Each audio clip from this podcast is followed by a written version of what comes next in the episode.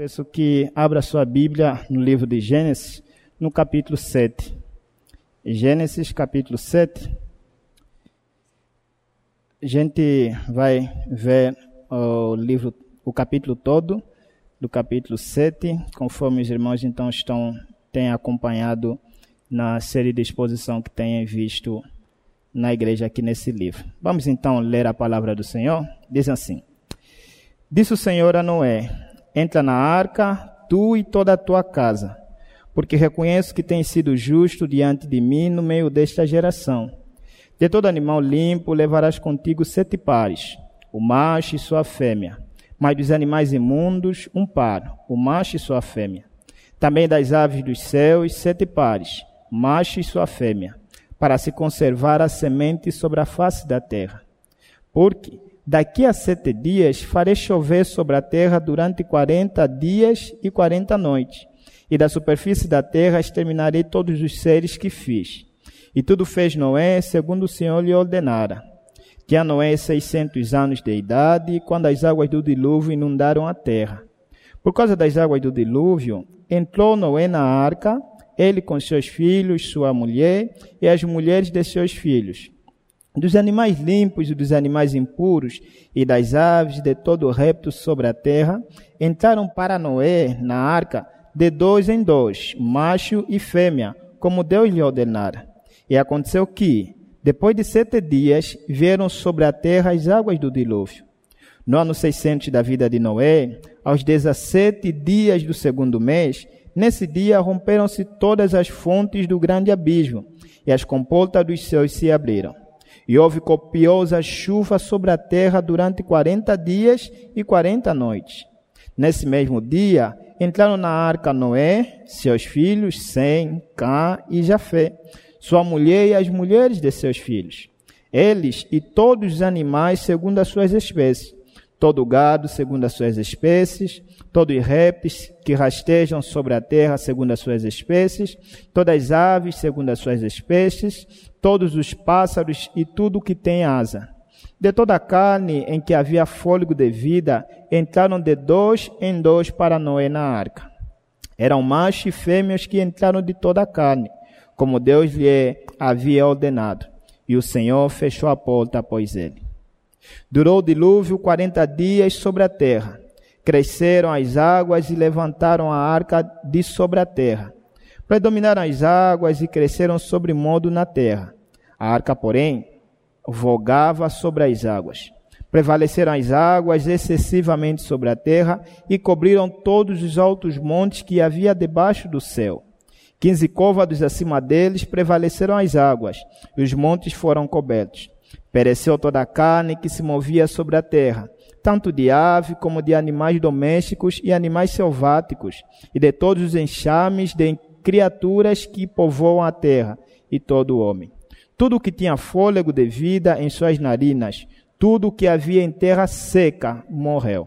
Assim, foram exterminados todos os seres que havia sobre a face da terra. O homem, o animal, os répteis e as aves dos céus foram extintos da terra. Ficou somente Noé os que com ele estavam na arca. E as águas, durante 150 dias, predominaram sobre a terra. Vamos orar? Senhor nosso Deus e nosso Pai, digno de toda honra e de todo louvor, Deus excelso, Pai querido, eis-nos aqui, ó Deus, reunido como teu povo, prestando culto ao Senhor, ó Pai, e neste momento para ouvirmos a tua palavra. Senhor, pedimos que o Senhor dê-nos entendimento, ó Pai, e abra o nosso coração à exposição da tua palavra. Ajuda o teu servo, Pai querido, para que exponha a tua palavra com toda a fidelidade, Senhor Deus eterno, para que o Senhor seja glorificado e a tua igreja seja edificada nesta noite. Fale conosco profundamente, poderosamente, nos merecimentos do Senhor Jesus Cristo é que nós oramos. Amém. Desastres acontecem, não é mesmo?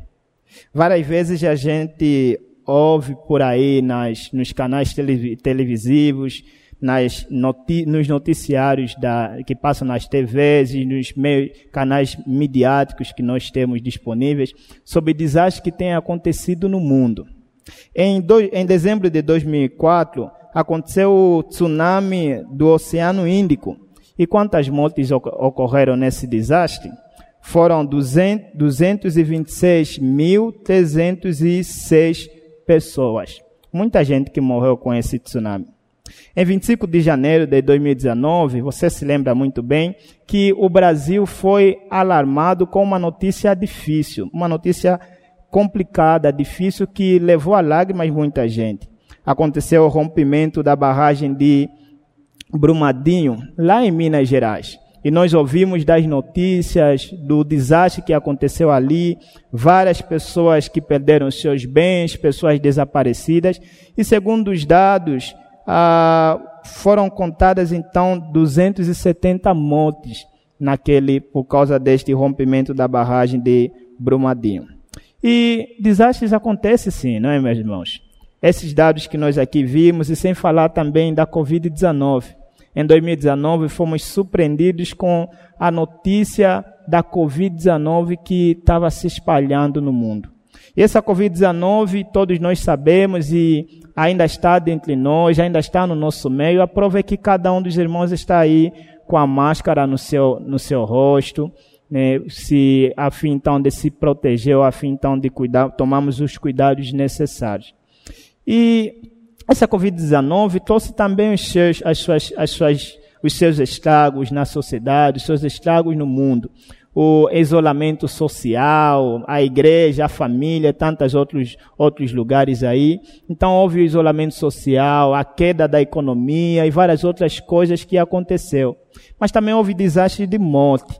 Segundo a, o jornal CNN, CNN a Brasil, foram contabilizadas até aqui mais de 5 milhões de mortes em todo o mundo desastres acontecem, não é mesmo? E se esses apenas são alguns dos, dos desastres que eu aqui apresentei que acontecem no mundo, seja no Brasil ou de modo então geral no mundo inteiro. Vários desastres têm acontecido, a gente tem ouvido de terremotos, vulcões e várias outras coisas que têm acontecido, desastres que têm assolado a este mundo. E é um fato, meus irmãos, desastres acontecem. Mas se nós formos ver, se formos investigar, vamos perceber que tais desastres acontecem por causas naturais, às vezes por negligência humana e outras vezes mesmo por maldade humana, né? Por exemplo, o caso de Brumadinho, ficou se pesquisar, foi negligência ou não? Então, esses desastres têm essas três causas: causas naturais, negligência humana e também às vezes por maldade. Os homens realizam as próprias coisas mais, a fim então de acontecer um grande desastre e se beneficiarem do desastre que, que acontece. Isso é um fato, meus irmãos. Desastre acontece. Mas o que dizer quando o desastre foi executado por Deus? O que dizer quando é o próprio Deus quem cria o desastre? O que dizer quando é o próprio Deus quem traz o desastre para a humanidade? Pois bem, meus irmãos, Hoje vamos ver o maior desastre que já aconteceu na história da humanidade. Hoje veremos um desastre que assolou muita gente, mas muita gente mesmo. Foi o maior desastre que já aconteceu, foi o dilúvio. O dia em que Deus decidiu julgar o mundo com as águas do dilúvio. Lá não morreram apenas 15 milhões de gente. Lá morreu todo o povo, com exceção de Noé. Então, meus irmãos, esse é o maior desastre já visto na história da humanidade.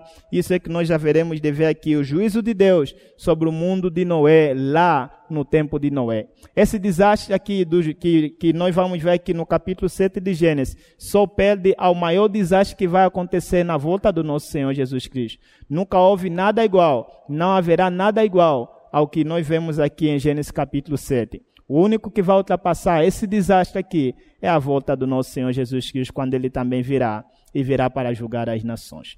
Vamos então, meus irmãos, atentar então a essa história que os irmãos já têm visto, começou lá no capítulo 6 e ele vai até o capítulo 9 e os irmãos depois vão continuar com a exposição do livro de Gênesis.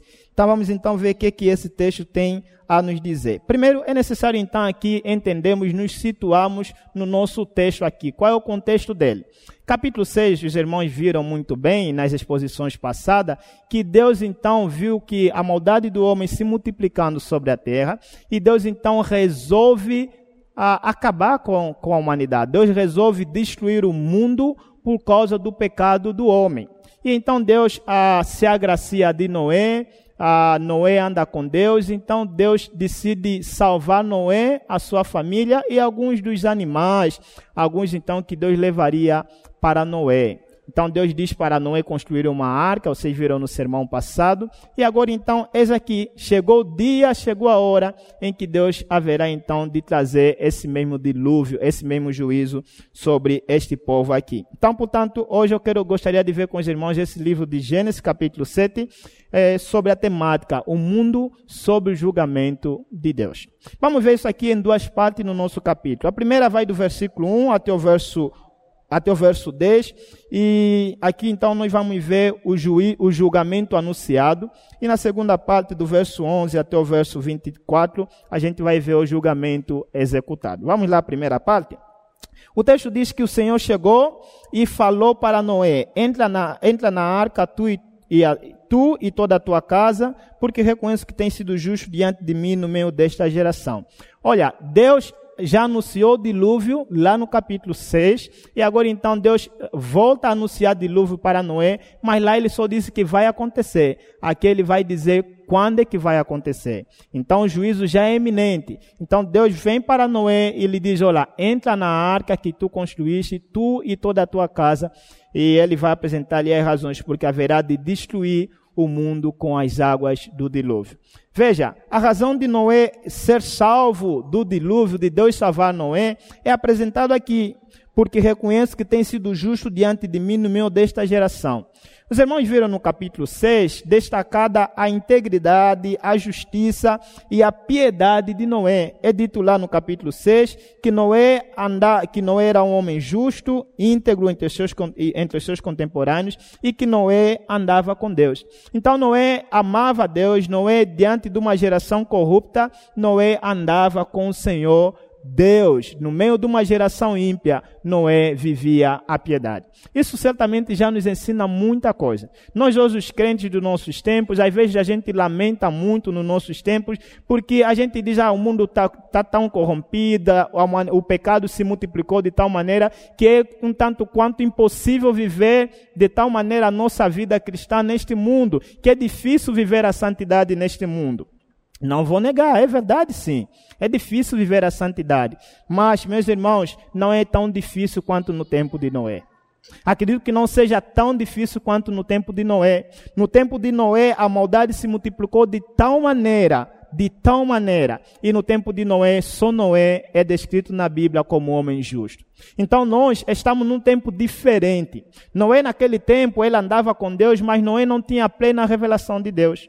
Deus aparecia para Noé de tempo em tempo para comunicar alguma coisa. Então Noé andava com Deus mediante a revelação natural. Noé, mediante a lei gravada em seu coração, ele conseguia distinguir entre o bem e o mal. E outras vezes Deus aparecia para ele de tempo em tempo. Mas hoje nós somos diferentes, meus irmãos. Hoje Deus revelou a sua palavra, a sua vontade para nós.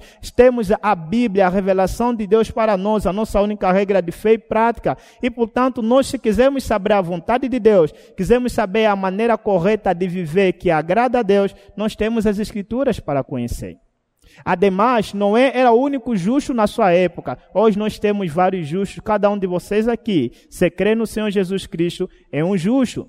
Outra coisa, Noé naquele tempo não existia congregação, não existia assembleia dos santos onde poderia se reunir para adorar ao Senhor nosso Deus. Mas hoje nós temos a assembleia, hoje nós temos aqui o nosso culto e podemos cultuar ao nosso Senhor. Estamos aqui celebrando ao nosso Senhor e no culto somos edificados, no culto somos restaurados, somos vivificados. Então, hoje nós temos maiores meios para crescermos em piedade no conhecimento do Senhor Jesus Cristo em relação a Noé. Então, se Noé conseguiu viver em santidade em um mundo de impiedade, significa que nós também conseguimos. nós também conseguimos. Ademais, há outros meios que nós podemos usar para crescermos na graça e conhecimento do Senhor Jesus Cristo. Há meios mediáticos onde são postados textos, são colocados vídeos, pregações, conferências, palestras, músicas que são gravadas que nós podemos ficar lá ouvir e crescermos então na piedade e no conhecimento do nosso Senhor Jesus Cristo. Mas então está aqui, Noé então é chamado para entrar na arca. Veja, é interessante esse conceito de arca, porque Deus chama Noé e diz que, olha, para Deus, para, para ele se salvarem, Deus lhe diz um meio para Noé se salvar. E este meio é o que? É a arca.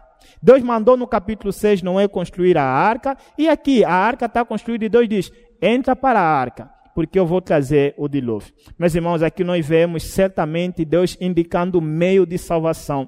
Não somos nós quem decide o caminho de salvação. Não somos nós quem decide como vamos nos salvar. É Deus quem indica o caminho de salvação. E como naquele tempo Deus indicou a arca como, como, como meio de salvação, hoje Deus indica o Senhor Jesus Cristo como aquele que vai nos salvar do juízo vindouro que está por vir. Fato interessante é que esse juízo, ela é uma pequena história que aponta para uma grande história, como nós haveremos de ver. Mas olha aqui, então Noé é chamado para entrar na arca, e, mas não somente Noé. Alguma coisa que nos chama a atenção é que Deus diz: entra tu e toda a tua casa. Toda a casa é falada, é, é dito aqui como a família de Noé. Sua esposa, os seus três filhos e as suas ah, e as mulheres dos seus filhos. Alguma coisa nos chama a atenção. É dito sobre a piedade de Noé, mas nada é dito sobre a família de Noé. Será que eles eram piedosos também? Será que eles também eram justos, íntegros? Será que também andavam com Deus? Olha, no texto nós não temos como saber. Nem aqui no capítulo 7, nem no capítulo 6. E até onde eu me lembro, nos versículos posteriores até o capítulo 9, não temos muita informação sobre isso. Então, duas coisas poderemos inferir. Aliás, uma poderemos ah, inferir e a outra podemos afirmar com certeza. A primeira é que possivelmente não é sendo piedoso, sendo justo, ele instruía a sua família nos caminhos do Senhor. Então a família de Noé também era justa, também era piedosa. Isso é uma possibilidade. Eu não posso afirmar porque não está nas Escrituras. Nós falamos o que está nas Escrituras. Então, essa é uma possibilidade. Mas uma outra coisa e aqui podemos afirmar categoricamente por que, que a família de Noé também entrou, é por causa da aliança que Deus fez com Noé. Se você ver no capítulo 6, no verso 18, está escrito: Contigo, porém, estabelecerei a minha aliança. Entrarás na arca, tu e, os, e teus filhos, e tua mulher, e as mulheres dos teus filhos. Então vemos Deus fazendo uma aliança com Noé, chamada aliança da preservação, que Deus destruiria o mundo, mas preservaria Noé e a sua família e alguns animais também. Então vemos aqui Deus fazendo aliança com Noé. Isso, meus irmãos, o conceito de aliança não é novidade para os presbiterianos, uma vez que a nossa teologia é aliancista. Nós cremos que Deus faz aliança tanto conosco como com a nossa família também. Por isso é que a gente batiza os nossos filhos, porque sabemos que eles fazem parte da aliança. Esse é um conceito bíblico. Deus criou Adão e Eva e entrou com eles em aliança, chamado de aliança das obras. Se Adão obedecesse, Adão viveria para sempre. Adão não morreria, Adão viveria para sempre, estaria em comunhão ininterrupta com o nosso Deus. E ele, tanto Adão como os seus descendentes. E se Adão falhasse, Adão então poderia perder este privilégio da comunhão com o Senhor que, que aconteceu? Adão falhou e todos nós que estamos aqui, como nós nascemos, eis que iniquidade fui formado e em pecado me concebeu a minha mãe. Já nascemos pecadores, já nascemos condenados. Mas alguém pergunta, mas por que, que eu devo ser condenado por isso? Porque Deus fez uma aliança com Adão. Nós caímos em Adão. E aqui então Deus faz essa aliança com Noé. Posteriormente, Deus vai fazer essa aliança com Abraão, veja, com Abraão e com os seus filhos. Por isso, todos os israelitas estavam contados na aliança, por causa da aliança feita com Abraão. Posteriormente, Deus também vai fazer aliança com o seu filho Jesus Cristo, de tal maneira que, na justiça de Cristo, aqueles que estão em Cristo possam então também ser representados. Se você tiver taxado Deus como injusto por imputar em ti o pecado de Adão, é melhor ter muita calma, porque o nosso Senhor Jesus Cristo, Deus imputou também a justiça dele a nós. Então vemos aqui a aliança. Ademais, a Bíblia apresenta em Atos capítulo 2, verso 39, que a promessa diz respeito a vós e aos vossos filhos. Então, os filhos sendo contados na aliança. 1 Coríntios capítulo 7, ele vai falar, ele eh, vai, vai falar que porque o marido incrédulo é santificado no convívio da esposa, e a esposa incrédula é santificada no convívio do marido crente. De outra sorte, os vossos filhos seriam impuros, porém agora são santos. Ou seja, se uma irmã tem um esposo descrente, não deve se separar porque a esposa santa, a esposa crente, o marido incrédulo é santificado no convívio da esposa, e assim vice-versa. E os filhos também, esses filhos também que são nascidos, eles são chamados de santos. São chamados de santos. E aqui a ideia é que eles são contados na aliança de Deus. Então a aliança é feita conosco e com os nossos filhos também. Então não nos estranha, por isso é que Deus chama a Noé e a sua família para entrar na arca. Resolvido esse caso, vamos então olhar o que, é que diz o verso 2.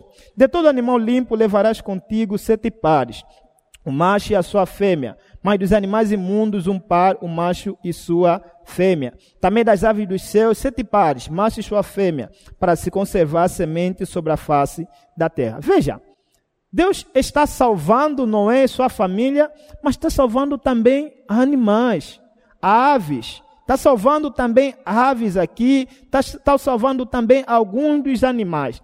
E a ideia aqui, meus irmãos, Deus ao fazer isso aqui é porque Deus queria então, a, a ao destruir aquele mundo, Deus depois estaria a, a, daria continuidade à sua criação. Deus não destruiria por completo o, o, todos que ele criou. Ele destruiria apenas aqueles pecadores, Noé, sua família e esses animais, eles continuariam. De, de tal maneira então aqui que nós vimos então a aliança de redenção combinando, inter, interrelacionado com a aliança da criação. Deus continuaria com a sua aliança, Deus continuaria com, seu, com, com a sua criação. Mas aqui então uma criação que começaria, que se estenderia com Noé, a sua família e esses animais colocados colocado aqui. Essa ideia de animal puro e impuro ah, é interessante que já aparece aqui, vemos lá com Moisés posteriormente, mas já aparece aqui o que indica então que esse é um conceito criacional, que Deus já tinha esse propósito. E aqui a ideia era para depois distinguir então sobre animais que poderiam ser sacrificados e aqueles que não poderiam ser sacrificados. Ele vai dizer, porque daqui a sete dias farei chover sobre a terra durante quarenta dias e quarenta noites, e da superfície da terra exterminarei todos os seres que fiz. É interessante esse termo aqui, ele fala, daqui a sete dias eu vou, eu vou fazer chover sobre, sobre, sobre a terra, quarenta dias e quarenta noites.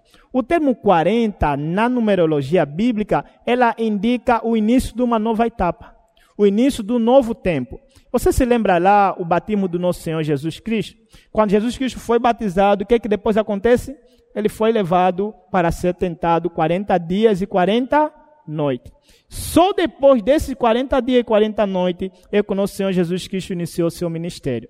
Então, do capítulo 4 de Mateus, verso 1 até o verso 1, do, do, do verso 1, 1 e 2, ele vai dizer que de, desses 40 dias e 40 noites, e depois da tentação, no verso 17, é dito que o Senhor Jesus Cristo iniciou o seu ministério. Então, o número 40 mostra o início de uma nova etapa. Então, aqui vemos que a justiça de Deus, vemos o propósito da, do julgamento de Deus. Deus, ao destruir aquele mundo, Deus, ao julgar aquele mundo, estaria também trazendo à existência um novo mundo, uma nova criação. E aqui, então, com Noé, com a sua família e com esses animais. Por isso é que Deus diz: eh, estão todos aqui, tudo par. Noé a sua esposa, os três filhos com as três, com as três esposas, os animais, cada um macho e fêmea, macho e fêmea, macho e fêmea, para dar continuidade à nova criação que viria. Meus irmãos, é interessante então aqui vermos, meus irmãos, que como se combina o julgamento de Deus com a nova criação, com a restauração de todas as coisas. Aqui então nós vemos que Deus estaria destruindo este mundo. Deus anuncia aqui para, para, para Noé que o julgamento é chegado daqui a sete dias. Entra na arca, porque daqui a sete dias eu haverei de destruir este mundo. Isso certamente é uma pequena história que aponta para uma grande história. Assim também será na, na, volta do nosso Senhor Jesus Cristo. No dia do grande julgamento, quando Cristo voltar, este mundo será julgado, este mundo será condenado pelo nosso Senhor. E o julgamento será precedido da nova criação. Deus haverá de fazer nova todas as coisas. Todas as coisas haverão de ser feitas nova. E aí, meus irmãos? O que, é que você acha? Você acha que Noé vai obedecer à voz do Senhor? Você acha que Noé vai atentar à palavra do Senhor? Qual é a resposta do Senhor? Aqui vimos uma ordem do Senhor para Noé: entra, tu, tua família e os animais, e alguns dos animais. E a resposta de Noé, meus irmãos? Será que ele vai? Será que Noé vai levar a sério a palavra de Deus dita a ele? Veja, o mundo uh, estava caminhando tudo normal naquele tempo, tudo normal. Nosso Senhor Jesus Cristo nos ensina em Mateus capítulo 24, verso 38, que naqueles dias comiam, casavam, comiam, bebiam, casavam e davam sem casamento. Ou seja, era tudo normal. Não havia nada de anormalidade naquele tempo. Não estava havendo uma nuvem se formando para ter, ter uma grande chuva. Não tinha nada disso, pelo menos o texto não fala. Então estava tudo normal. Será que não é vai acreditar na palavra do Senhor? Tudo bem, ele fez a arca, mas será que ele vai entrar? Será que Noé vai se despedir do mundo, renunciando à sociedade, os confortos que ela dá para entrar numa arca fechada? Vamos ver a resposta de Noé, o verso 5 até o verso 10. Olha como começa o verso 5. E tudo fez Noé segundo o que o Senhor lhe ordenara. Veja, o texto já começa em grande e destacando a pronta e fiel obediência de Noé. Noé obedece à palavra do Senhor pela fé. Mas é pela fé porque ele não sabia, o dilúvio não havia ainda começado. E ele entra com a sua família e os animais também. E o texto então vai discorrendo ali, falando que Noé entrou, ele, a sua família, e os animais também entraram lá com Noé na arca, meus irmãos. E sobre Noé, Hebreus vai dizer sobre esta fé de Noé. Hebreus capítulo 11, verso 7. Pela fé, Noé é divinamente instruído acerca de acontecimentos que ainda não se viam, e sendo temente a Deus, aparelhou uma arca para a salvação de sua casa, pela qual condenou o mundo e se tornou herdeiro da justiça que vem da fé. Então, pela fé que Noé foi, ele mostrou a fiel e pronta obediência ao nosso Senhor. Meu caro, não é diferente no dia de hoje. Hoje também Deus exige de nós a fé em Sua palavra, a fé na palavra do nosso Senhor Deus. Deus tem dito que Ele vai destruir o mundo. Deus tem dito que haverá um dia em que este mundo haverá de passar pelo seu grande julgamento. Todos vão estar diante do trono do Senhor e vão prestar conta pela sua vida aqui. Hoje alguns se dizem ser ateus, se dizem não crer em Deus, não querer saber nada de Deus, mas se esquecem que Deus fez uma aliança com o povo. E a aliança é que todos devem adorar ao Senhor. Mas o povo se extraviou, o povo andou nos seus caminhos de pecado. E haverá um dia em que Deus haverá de julgar este mundo. Ainda não vemos estas coisas, não não, não, não, nós sabemos pela palavra de Deus, mas não tem como vemos por aqui. É pela fé que nós sabemos que haverá um dia de julgamento e nós devemos obedecer, devemos ter fé na palavra do nosso Senhor Jesus Cristo. Portanto, meu caro, lembra-se disso. Deus exige para nós também essa mesma fé. Fé em Sua palavra de que haverá o juízo que Ele haverá de trazer sobre a humanidade. O juízo que Ele haverá de trazer sobre a humanidade. O verso 10 então vai dizer que Noé, que aconteceu que depois de sete dias vieram sobre a terra as águas do dilúvio. Então Noé entrou, do verso 5 até o verso 9, Noé entrou, os animais, a sua família. Então aí, depois disso, depois de sete dias, as águas do dilúvio vieram. Então aqui vemos então o cumprimento da palavra de Deus. O que Deus disse para Noé no versículo 1.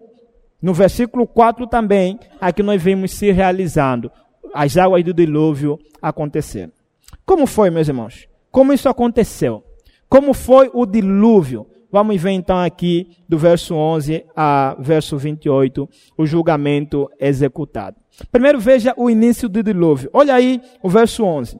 No ano 600 da vida de Noé, aos 17 dias do segundo mês, nesse dia, romperam-se todas as fontes do grande abismo, e as comportas dos céus se abriram, e houve copiosa chuva sobre a terra durante 40 dias e 40 noites. Aqui primeiro, Moisés, o autor do livro, vai datar o dilúvio. Ele vai apresentar a data do dilúvio. É interessante, meus irmãos, que, eh, que Moisés, ele apresenta aqui a data exata do dilúvio. Ele apresenta o dia, o mês e o ano. Por quê? Por que apresentar isso? Meus irmãos, é belíssima a palavra do Senhor. É interessante como a palavra de Deus é atual. Naquele tempo era difícil desacreditar na existência de um dilúvio que ceifou toda a humanidade. Era difícil, mas nos nossos dias é bem mais fácil, né? Nos nossos dias há muitas pessoas por aí dizendo que não existiu um dilúvio, que não existiu um tempo onde as águas do dilúvio ceifaram com a humanidade. Não existiu isso aqui. E aqui nós vemos Noé já lá, inspirado por Deus, ao falar da data, ao falar, ao falar do dia, ao falar do mês e ao falar do ano em que aconteceu o dilúvio. Portanto, é um fato histórico, sim. É um fato histórico. E, meus irmãos, existem muitos documentos narrando sobre o dilúvio. Cada um com a sua versão. Existem mais de 270 documentos falando sobre o dilúvio. Vocês muito bem sabem sobre esses documentos que existem ali. Cada um com a sua versão. Por quê? Distor uh, a verdade foi distorcida e então alguns vão narrar o dilúvio de uma maneira diferente. Mas nós cremos na palavra de Deus e cremos que o dilúvio foi, na, foi ah, realizado da forma como está aqui ah, inspirado na palavra do Senhor. Então, essa foi a data em que aconteceu o dilúvio. Mas então, onde as águas do dilúvio vieram? Onde saiu todas aquelas águas do dilúvio? Nós vemos também nesse mesmo versículo 11 e versículo 12, na, na parte B, ele vai dizer que romperam-se as fontes, a todas as fontes do grande abismo.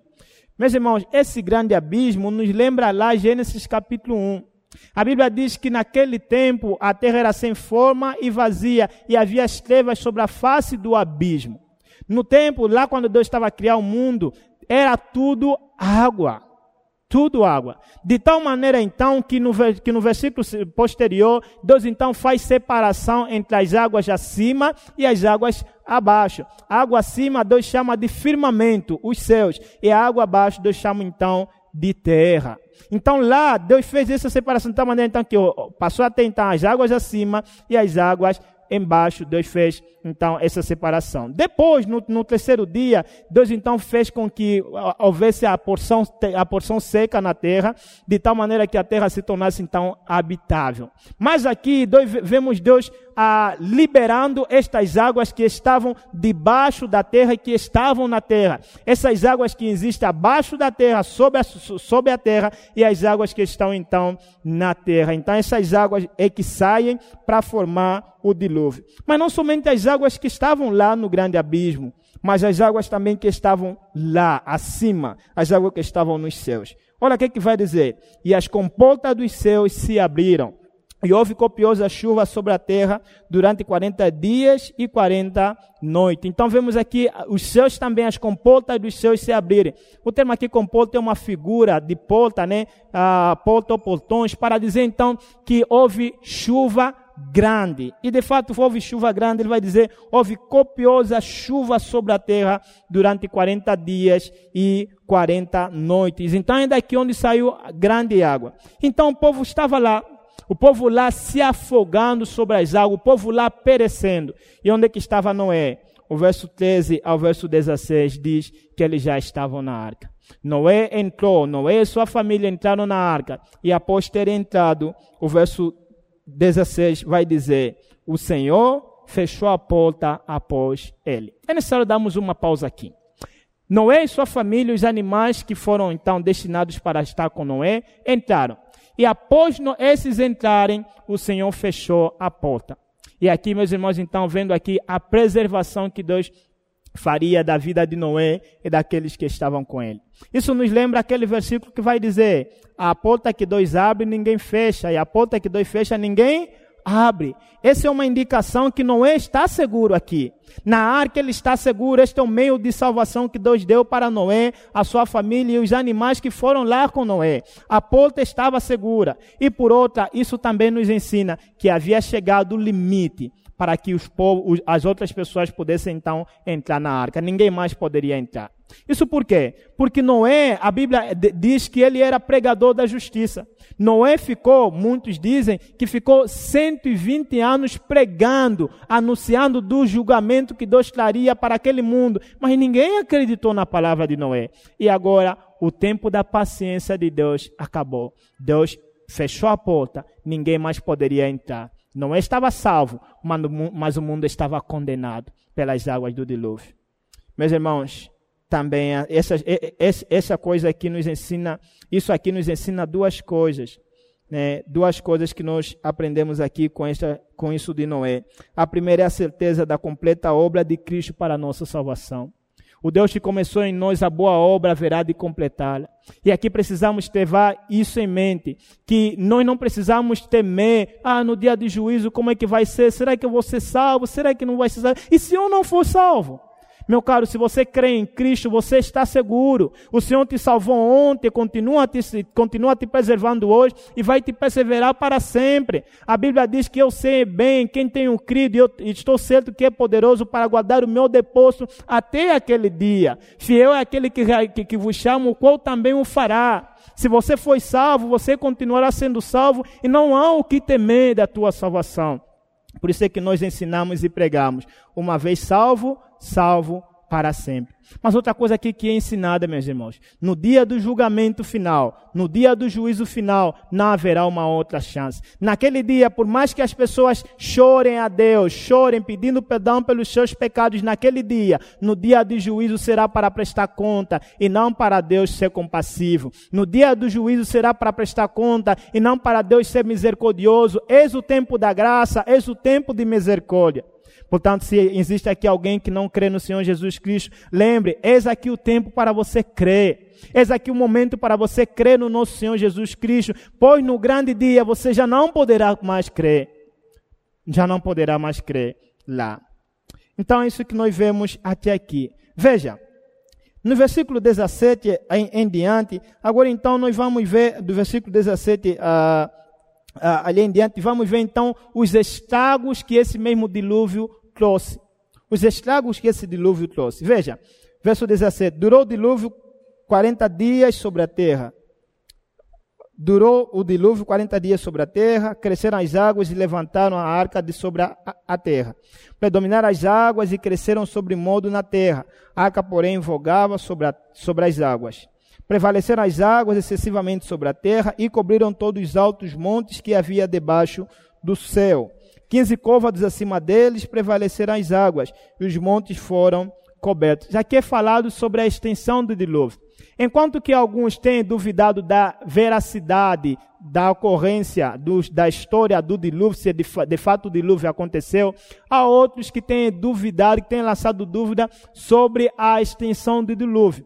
A grande questão que se faz é o seguinte: o dilúvio foi local ou foi global? Foi local ou foi universal. E aqui então, meus irmãos, nós encontramos pistas no nosso texto, e veja, muitas pistas que mostram que o dilúvio foi universal e não local, que o dilúvio foi global e não local. E sem falar dos outros textos das Escrituras que vão falar sobre isso aqui. Veja, predominaram as águas e cresceram sobre modo na terra. Olha como o texto está a descrever aqui. As águas foram tanto que elas predominaram as águas e cresceram sobre modo na terra. Ah, e, a, e a arca então vogava sobre as águas. Olha o versículo 19. Prevaleceram as águas excessivamente sobre a terra e cobriram todos os montes que havia debaixo do sol. Olha o verso 15. Quinze côvados acima deles prevaleceram, as águas dos montes foram cobertos. Eis aqui algumas pistas, então, para falar da extensão do dilúvio, que o dilúvio foi universal e não local. As águas prevaleceram sobre a terra, as águas prevaleceram sobre os montes, elas cobriram todo o alto monte. E aqui uma grande pista muito interessante é todos os altos montes que havia debaixo do sol, debaixo do céu. Qual monte não há debaixo do céu? Você é crente, você está familiarizado com Eclesiastes. Eclesiastes vai dizer muito sobre a vida debaixo do céu. E ali ele está falando nada mais da vida na terra. Então, se as águas cobriram todos os altos montes debaixo do céu, significa que é todo lugar, em todos os lugares, em todo o território, houve então o dilúvio. E esse dilúvio, ele foi triunfante. É interessante, meus irmãos, que os termos aqui, o termo aqui traduzido como predominou, predominaram ou prevaleceram, no hebraico é a mesma palavra. Ela denota uma, o triunfo, é, uma, é um termo militar que denota o triunfo na batalha. Ou seja, aqui então estamos sendo narrado que Deus foi triunfante na sua decisão de destruir o mundo. As águas do dilúvio foram, ta, foram tamanhas que ninguém poderia escapar. Quando aqui Moisés ressalta para nós, enfatiza para nós, que as águas cobriram até os, os altos montes que havia debaixo do céu, então uma, indica, uma indicação aqui para nós de que ninguém poderia se escapar. Porque poderia talvez dizer, não, houve lá alguém, um, um, um esperto, então um, um, inteligente, que aí subiu no, no alto monte e ali se livrou das águas do dilúvio. Mas não. A Bíblia aqui está a dizer que as águas cobriram os altos montes que havia debaixo do céu. Todos os montes foram, cobertos, foram cobertos com as águas. 15 côvados acima desses grandes montes. 15 côvados, meus irmãos, fazendo aqui para nós os cálculos, seria 6,6 centímetros. E esses 6,6 centímetros é acima do cume do monte. Ou seja, as águas cobriram o monte e contando acima do cume do monte até lá na arca foram 6,6 centímetros, 6,6 metros de águas então cobrindo a terra. Ou seja, ninguém escapou. Ninguém escapou do juízo de Deus. Ninguém poderia escapar. E aqui está então, meus irmãos, uma grande lição para nós do grande juízo de Deus que haverá de ter na volta do Senhor Jesus Cristo. Alguns pensam que vão escapar do juízo de Deus. Alguns pensam que vão escapar do grande juízo que Deus haverá de trazer sobre o mundo. Mas não, ninguém vai escapar. Deus vai triunfar no seu julgamento neste mundo.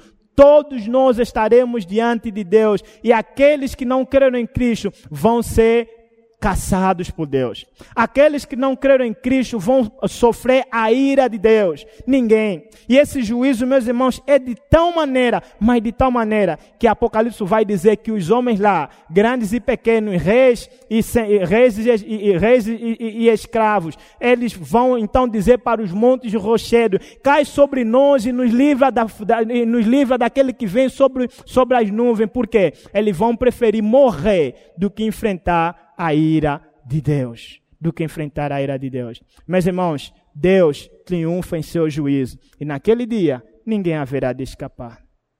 Se você acha que vai escapar, se você acha que naquele dia você vai poder se escapar, não, não vai poder. Assim como aqui no tempo, no dia do dilúvio, ninguém conseguiu se escapar, porque tudo, as águas cobriram tudo, de tal maneira que ninguém poderia escapar. Assim será no grande dia do nosso Senhor, da volta do nosso Senhor Jesus Cristo, no dia de juízo.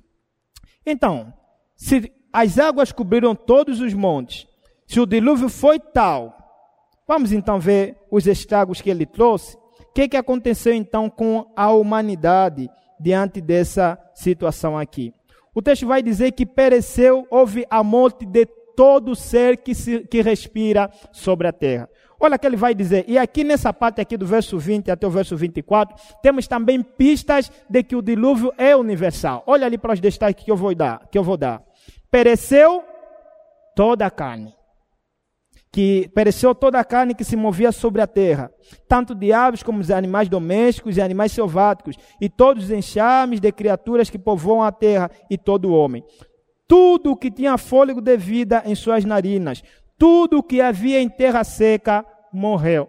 Olha o verso, verso 23. Assim, foram exterminados todos os seres que havia sobre a face da terra. O homem, o animal, os répteis e as aves dos céus foram exterminados da terra. Ficou somente Noé e os que com eles estavam na arca. O que, que aconteceu com o dilúvio? Houve a morte de todo ser que respira, tanto de homens, de animais, de enxames, de répteis, todos, todos morreram, todos morreram diante do dilúvio. O julgamento de Deus, meus irmãos, foi triunfante. Deus disse que haveria de destruir o mundo com as águas de dilúvio e está aqui. Deus cumpriu com a sua palavra. Deus é poderoso. Deus que falou é poderoso para cumprir com a sua palavra. E aqui está o mundo todo morto. O mundo todo é exterminado com as águas do dilúvio. Toda a população morreu, todos morreram com as águas do dilúvio. É dito que somente Noé e, com aqueles, e aqueles que com eles estavam na arca foram salvos deste grande dilúvio. Meus irmãos, Deus é fiel e ele cumpre com a sua palavra.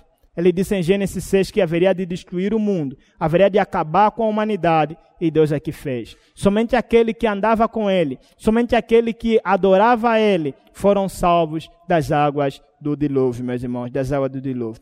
O que, que esse texto nos ensina? Quais lições nós podemos aqui aprender com esse texto? Primeiro, algo que já falei, volto aqui a repetir. Essa é uma história real, verdadeira. Porém, é uma pequena história que aponta para uma grande história. Esta história aqui do julgamento de Deus sobre as nações, sobre o mundo, aponta para o grande dia quando Deus haverá de julgar esta terra. E aqui então encontramos características desse julgamento aqui de, de, no tempo de Noé, que apontam também para o julgamento que Deus haverá de trazer para este mundo aqui corrupto. E aqui então algumas lições nós aprendemos com o texto. Primeiro, o mal não vai triunfar. O mal não vai triunfar.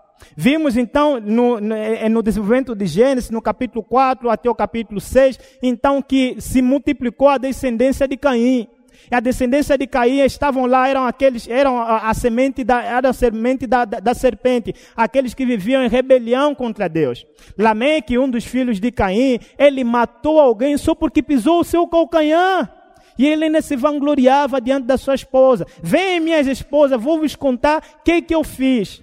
E houve então a maldade, houve a poligamia, houve tanta maldade, tanta corrupção, e a corrupção estava se alastrando, estava se propagando, estava sendo de tal maneira a corrupção. E Deus cumpriu com a sua palavra dita em Gênesis 3,15, o que na teologia bíblica a gente chama de o princípio da vitória. Que o mal não triunfaria, que a semente da, da mulher haveria de ser triunfante sobre a semente da serpente. E aqui então nós vemos isso aqui, vemos aqui se realizando, Deus destruindo aquele povo, Deus destruindo aquele mundo, e assim também será na vinda do nosso Senhor Jesus Cristo. O mal não vai triunfar, meus irmãos. Muitas das vezes nós vemos bandidos sendo soltos, inocentes sendo presos e, e, mortos até mesmo. Vemos políticos roubando e alguns oprimirem o povo diante dos nos países comunistas. Eu leio relatos, vejo as situações, olho as notícias e eu falo, Deus, como o povo está sofrendo governantes comunistas que massacram o povo, matam, fazem o que, o que querem fazer, se acham deuses na terra, parece que não há justiça sobre ele, e a gente pergunta, mas Deus, será que não vai ter justiça? Senhor, será que o Senhor não está vendo este mal? Será que Deus existe mesmo? Por isso é que alguns então aderem ao, atei, ao ateísmo. Por quê? É o problema do mal. Olha, como Deus existe, existe tanto mal na humanidade. Como é que Deus existe e está aqui o mal? Se Deus existe, então Deus não é bom. Pois se ele fosse bom, ele puniria o mal. Mas ele está errado, meus irmãos. Deus existe e vai punir o mal. Deus determinou em Sua palavra um dia em que haverá de julgar o mundo e julgará com equidade. Naquele dia, Deus haverá de prestar conta com cada um e esse julgamento será muito, mas muito horrível. Pelo que então nós passamos para a segunda lição que nos apresenta esse texto. O juízo de, o juízo de Deus, ela é alarmante. É alarmante, meus irmãos. É, é, é, é alarmante pensar em milhões de pessoas que se afogaram nas águas do dilúvio. Pensa, toda aquela gente, todo aquele povo morrendo nas águas do dilúvio. Mas, meus irmãos, isso é apenas uma pequena demonstração do grande juízo de Deus que haverá de acontecer na volta de Cristo. O dilúvio trouxe monte, mas o grande juízo trará a punição eterna no fogo. Naquele dia, homens preferirão a morte do que enfrentar o juízo de Deus. Pessoas vão passar a eternidade no inferno, pagando pelos seus pecados, porque não se arrependeram das suas iniquidades. Deus haverá de punir cada mal que se faz neste mundo, cada iniquidade, cada pecado, Deus haverá de punir. Deus veja o mal. Deus vai punir o mal e o seu juízo ela é alarmante. Você já quer em Cristo, meu caro? Será que você já entregou tua vida ao nosso Senhor Jesus Cristo? Será que você já faz parte da aliança que Deus fez com Cristo de não destruir aqueles que estão ah, protegidos, que estão guardados no Senhor Jesus Cristo? Ou você apenas é um mero religioso que vem para a igreja e sabe que você não nasceu de novo e sabe que, e sabe que você não é uma nova criatura? Meu caro, deixa te dizer, vai ser horrível é horrível o juízo de Deus. A Bíblia diz que terrível coisa é cair na mão do Deus vivo. Deus é grande em ira. É grande em ira. É interessante que a palavra ira, ela, ela dá a ideia de, de do touro, sabe aquela, aquela, a, aquele, o respirar do touro, aquele, quando o touro está chateado, o respirar do touro, esse é o conceito para a ira de Deus. E Deus haverá então de julgar aqueles que não se arrependeram dos seus pecados, aqueles que nesse mundo viveram uma vida de iniquidade. E talvez você seja um desses. Se você é um desses aqui, venha para o nosso Senhor Jesus Cristo. E essa é a terceira lição que o nosso texto vai nos ensinar. Deus nos chama pelo Evangelho a irmos ao Senhor Jesus Cristo, a nossa proteção, a nossa segurança. Qual é a nossa segurança do dia que está por vir, do juízo de Deus que haverá sobre a humanidade? É o nosso Senhor Jesus Cristo. Paulo diz em 1 Tessalonicenses capítulo 1, verso 10, que Jesus Cristo é o que nos livra do, da ira vindoura. É Cristo Jesus que nos livra da ira vindoura. A minha segurança no dia do juízo não é porque eu faço as coisas excelentes e então Deus se agrada das minhas obras. Não, a minha segurança é porque Cristo morreu por mim e a sua justiça é imputada a mim de tal maneira que eu sou contado na sua justiça.